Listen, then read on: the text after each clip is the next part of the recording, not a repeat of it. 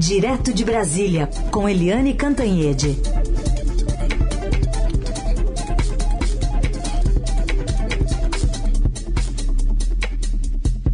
Oi, Eliane, bom dia.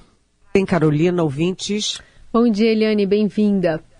Bom, como é que estão as repercussões aí em Brasília a respeito das consequências né, dessa operação da Polícia Federal de ontem?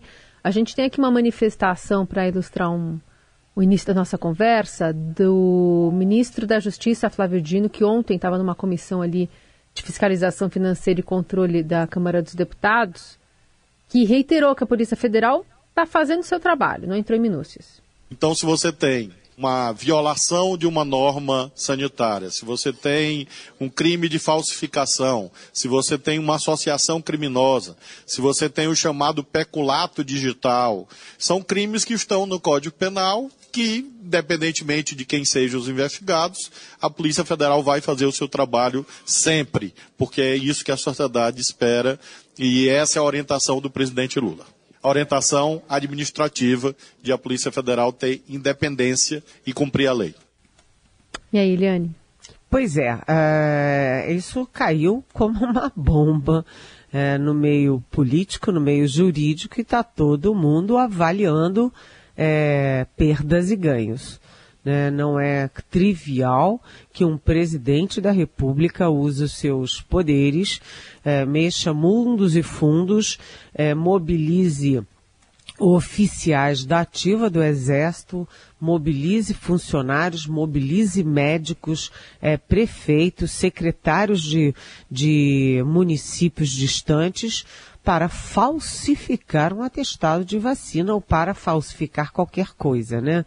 Então é grave, mas os bolsonaristas, primeiro a eles, né? Os bolsonaristas tentam é, reduzir os danos dizendo que isso é, ah, é um crimezinho menor, né? Todo mundo faz isso, de sair falsificando documento, falsificando atestado de vacina. Então eles dizem que isso é uma questão é, menor que não vai causar nenhum, uh, nenhum problema. Tipo assim, todo mundo faz. Bem, eu não faço essas coisas não. Não sei você, Raíssa, não sei você, Carolina, mas eu não faço essas coisas não. De sair falsificando documento público, muito menos um documento de vacinação. Aliás, eu tomei a vacina assim que eu pude, em todas as doses possíveis, né? É, mas o presidente Bolsonaro, uh, ele tenta é, se explicar para a turma dele. A turma dele está assim perplexa. Ontem teve várias reuniões do Valdemar Costa Neto, que é o presidente do PL, a, o, os bolsonaristas de vários partidos tentando é, ver para onde essa coisa vai. Né? Havia um temor de que os bolsonaristas que são armados, né, que são é, capazes de fazer aquele estrago todo de 8 de janeiro, invadir Planalto, é, Câmara, Senado e Supremo, pudessem, sei lá, articular algum tipo de reação mais violenta à prisão do Mauro Cid e à busca e apreensão na casa do Bolsonaro. Mas eles estão muito desarmados nesse momento, depois que o Supremo Tribunal Federal, por exemplo, acaba de é, tornar réus mais 200 envolvidos no 8 de janeiro. Então, eles também estão acuados, é, também não estão com capacidade de reagir com violência. Então, a repercussão fica muito no campo político. E os bolsonaristas vão se dando conta que a situação do Bolsonaro vai de mal a pior. Além dele. É, uh, se tornar inelegível, o que era contado assim praticamente como certo, ele agora muda de patamar, porque ele corre o risco efetivo de ser preso. O Bolsonaro tem muitos processos uh, no Supremo Tribunal Federal, no Tribunal de Contas da União, no Tribunal Superior Eleitoral, na Justiça Comum. Além disso, ele tem processos também que não evoluíram, mas estão lá no Tribunal Penal Internacional em Haia, e ele agora pode estar sendo avaliado nos Estados Unidos. Os Estados Unidos levam muito a sério essa coisa de falsidade ideológica. Você dizer uma coisa e fazer outra, de você falsificar documento. É, então, é, a situação do Bolsonaro vai dificultando a carreira política dele, encerrando a carreira política dele, e os bolsonaristas já estão pensando no futuro. Quem vem aí pela extrema-direita? Do outro lado, o, o governo Lula é, reagiu assim com, né, com virulência, tipo assim, que coisa grave, coisa horrorosa. Puxa, como é que pode isso? Mas também não, não vai muito longe nessa história, vai deixar correr ah, o processo na Polícia Federal, na Justiça, no Supremo. Agora, cá para nós, gente, é de uma gravidade enorme, né? Assim como o Bolsonaro é, mobilizou ministérios, Receita Federal, militares, até avião da FAB, para botar a mão naquelas joias todas que somam mais de 20 milhões de reais, né, que com certeza seriam da União e não dele. Agora também se vê que no mesmo dezembro ele moveu também mundos e fundos para é, tentar ter uma coisa que ele não tinha direito, que é o atestado de vacinação. Então a situação do Bolsonaro é muito grave. Ele vai entrando aí na fila da prisão. Bom, Eliane, é, justamente ontem, você mesma falava disso aqui no, na sua coluna, haveria um almoço, um encontro do presidente Lula com o alto comando do Exército. Esse encontro, de fato, aconteceu no meio desse, dessa turbulência toda. E o que, que você traz desse encontro e também da, das reações no Exército à prisão do coronel Mauro Cid? É, ontem eu conversei bastante aí nessa área militar né? E eles estavam lamentando é, que nas duas vezes em que houve encontros do presidente Lula com a cúpula do Exército, nas duas vezes deu, deu problema. Né, porque na primeira vez o presidente Lula foi à solenidade do Dia do Exército, estava é, super bem ali com o comandante, o general Tomás Paiva, com o ministro da Defesa, José Múcio, todo mundo feliz, e foi exatamente no dia em que saíram aqueles vídeos do general Gonçalves Dias, que era chefe do GSI, né, passeando pelo Palácio do Planalto em meio ao caos no dia 8 de janeiro, né, passivamente, né, como sozinho, né, olhando como se não estivesse entendendo nada. É, aquilo foi um banho de água fria num dia que era para ser muito positivo na aproximação do Lula com as Forças Armadas. Ontem aconteceu a mesma coisa, né? Tava todo mundo muito animado para o almoço do Lula, o primeiro almoço dele com o alto comando do Exército. O Lula já tinha almoçado com o alto comando da Marinha e agora com o do Exército. O alto comando reúne os generais de mais alta patente, ou seja, os generais de Exército é, que têm quatro estrelas. São os comandantes de área, são, é o chefe do Estado-Maior do Exército, além deles, o próprio sucessor do, do, do GSI, é, do general Gonçalves Dias no GSI também estava, o ministro da Defesa. E o encontro durou três horas, foi mais ou menos de meio-dia 15 a três e quinze da tarde. Um encontro longo, um almoço longo, em que se falou muito dos projetos do Exército, do reequipamento do Exército, dos problemas da força e tal. Mas é claro que é, o general uh, Tomás Paiva, por exemplo, conversou ali num canto com Lula, é, teve uma conversa a sós, e nisso tudo foi discutido a questão aí da prisão do Mauro Cid. Né? Conforme eu apurei, o Exército está muito decepcionado com o Mauro Cid. O próprio Tomás Paiva, é, ele foi ajudante de ordens. Foi ajudante de ordens duas vezes do presidente Itamar Franco e depois do presidente Fernando Henrique Cardoso, de quem ele se tornou grande amigo, aliás.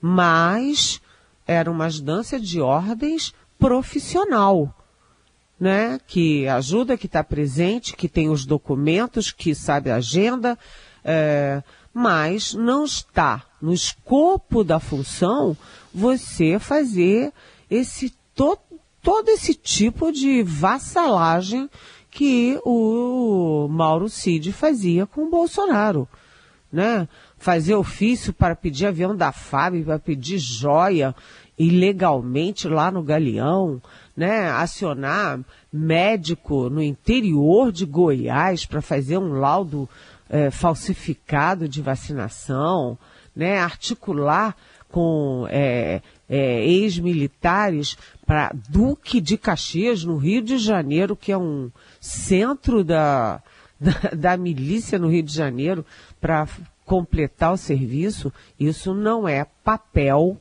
de ajudante de ordens, muito menos de um tenente-coronel da ativa, né? Agora, isso é de um lado. Então, eles estão decepcionados e não querem passar a mão na cabeça. Mas, de outro lado, há uma, uma convicção, um consenso de que a prisão é excessiva. De que o Xandão, o ministro Alexandre eh, de Moraes, eh, se excedeu ao pedir a prisão. Não precisa prender o Mauro se espera o processo, investiga tal. Se ele for condenado, aí o futuro a Deus pertence. Mas eles discordam da prisão. E o Lula, evidentemente, respondeu que isso não é um problema dele, é um problema da justiça. E o general uh, Tomás Paiva, segundo uh, eu ouvi de pessoas muito próximas a ele, também respondeu na mesma me, no mesmo diapasão. Ou seja, isso é um problema da justiça. Nós aqui continuamos trabalhando. Então, é, é uma pena que tenha sido justamente no mesmo dia. Mas as relações entre Lula e as Forças Armadas vão se normalizando. E já tem é, uma ideia assim, de quanto tempo o Tenente Coronel Mauro Cid pode ficar preso, Eliane?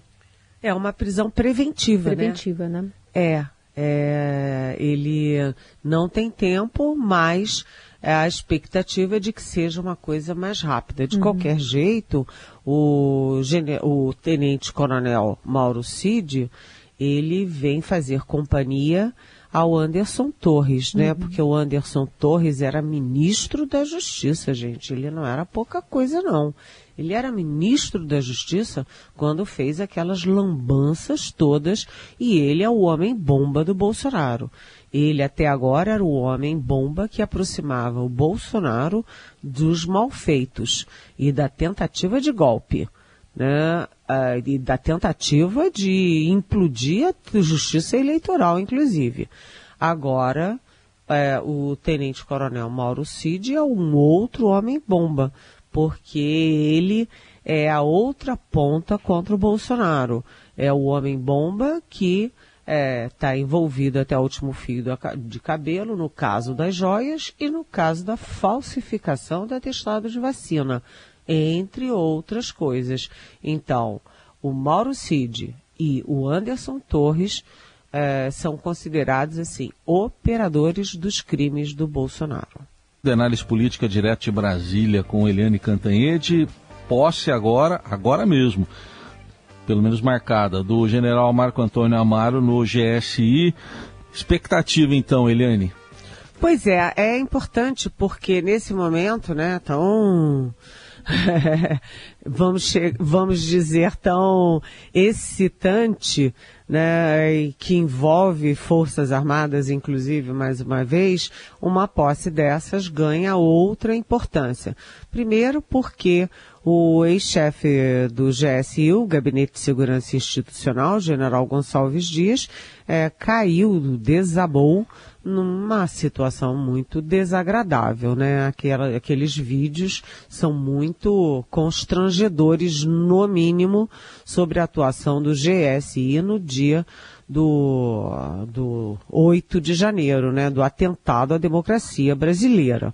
Né, o, oficiais do Exército servindo aguinha gelada para quem estava depredando o Palácio do Planalto, sinceramente, é mais do que a gente pode, pode achar normal, né? Ninguém pode achar uma coisa dessa normal. Além disso, ontem, a prisão do Tenente Coronel Mauro Cid. Então, isso tudo deixa tensão no ar. Uma posse desse tamanho é importante. É importante porque, inclusive, tem discursos a gente tem que ver qual será o discurso do presidente Lula para as Forças Armadas e vamos ver qual é o discurso do general Marcos Antônio Amaro, né, que assume o cargo, um cargo bem estratégico, porque é, trabalha com informações, com inteligência, né? Vamos ver também o que que ele diz né, ele é próximo da Dilma, né, uma vez a Tânia Monteiro, quando era repórter do Estadão, é, acordou cedinho e foi, foi entrevistar a Dilma andando de bicicleta, sim, de surpresa.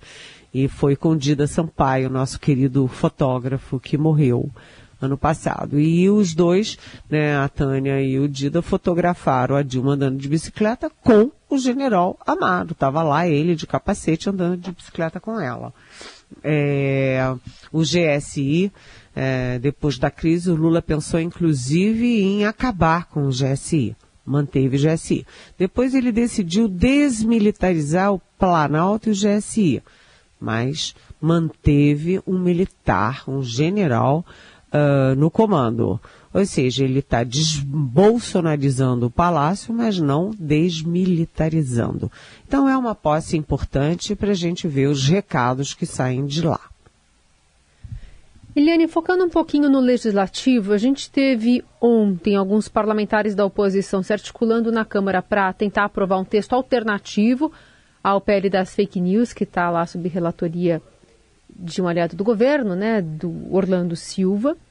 E, ao mesmo tempo, tivemos uma manifestação muito contundente do presidente da Câmara, Arthur Lira, dizendo que as Big Techs estão ultrapassando todos os limites da prudência ao promoverem pressão desumana e mentirosa sobre os deputados e contra os deputados federais para impedir a votação também numa entrevista à Globo News. É, qual que deve ser é, o andamento, no final das contas, dessa, dessa discussão é, na Câmara Federal? Olha, Carol, uh, a primeira decisão é a seguinte: freio de arrumação. Para tudo para avaliar o terreno, avaliar as circunstâncias e retomar o debate mais adiante, porque do jeito que está, está muito convulsionado. Você teve uma aliança perversa entre as big techs, com todo o seu poder e todo o seu dinheiro, né, o bolsonarismo com toda a sua virulência e boa parte das igrejas evangélicas uh, contra uma lei para proteger a cidadania brasileira de fake news. Quem é contra uh, essa lei é a favor das fake news quer que continue rolando aí a convocação de gente para atacar criança em escola e quer que continue a convocação também de gente para atacar os poderes da República e ameaçar a democracia brasileira. Então é uma, é uma aliança perversa que eu repito aqui, de é, Big Techs, ou seja, desses, dessas grandes plataformas, né, Google, Facebook, Meta, né, essas coisas todas, é, com o bolsonarismo e com parte da, das igrejas evangélicas neopentecostais. Isso é, é, enfim, isso teve um rebuliço no Congresso, isso mexeu com a opinião pública, porque eles têm poder e têm um instrumento poderosíssimo que é a própria internet. Né? Então, agora, o presidente Lula viaja hoje à noite. Aliás, hoje, no final da tarde, o voo está previsto para as 18 horas. O Lula viaja para o Reino Unido, para a coroação do rei Charles no, no, em Londres. E o presidente da Câmara, Arthur Lira, que é um aliado é, do Supremo Tribunal Federal, do presidente Lula, enfim, é, de quem tem bom senso para a aprovação de uma lei contra as fake news, ele viajou ontem para os Estados Unidos e só volta na próxima quarta-feira. Sem o presidente da Câmara aqui no Brasil, é impossível voltar uma lei dessa magnitude. Então, todo mundo está aproveitando para baixar a guarda e discutir a sério o que é possível fazer. Né? Nesse momento, o projeto da, da, das fake news está em baixa no Congresso, não teria condições de ser aprovado, então é melhor realmente baixar a poeira e meio recomeçar do zero, não, porque essa discussão é antiga, já vem de bastante tempo e já está na mais do que na hora. Mas voltar ao início, não. Mas é, criar as condições para que ela possa ser aprovada. É uma lei muito importante é, e o Orlando Silva, que é o relator, ele agora vai ter um tempo para se fechar um pouquinho e, e retocar esse projeto. Sabe, gente, em anos o projeto das fake news lá, da, do, da lei das fake news, teve 37 propostas de emenda. 37. E só do lançamento na semana passada para cá surgiram outras 47 é, propostas de mudança. E vocês veem como é que isso mexe com os nervos e mexe também com os bolsos das big techs que estão fazendo uma guerra contra o governo. Eliane Cantanhede fazendo, portanto, essa análise de tanta coisa que está acontecendo em Brasília. Ela vai seguir ligada. Tem bastante coisa acontecendo neste momento. Tem essa, essa operação aí contra os CACs, né, de uma regularização de armas de fogo que foi encerrada ontem, né, pelo é, governador Flávio Dino anunciando isso. Enfim, estamos aqui de olho. Ela lá. Amanhã a gente volta a conversar. Eli. Até amanhã. Beijão.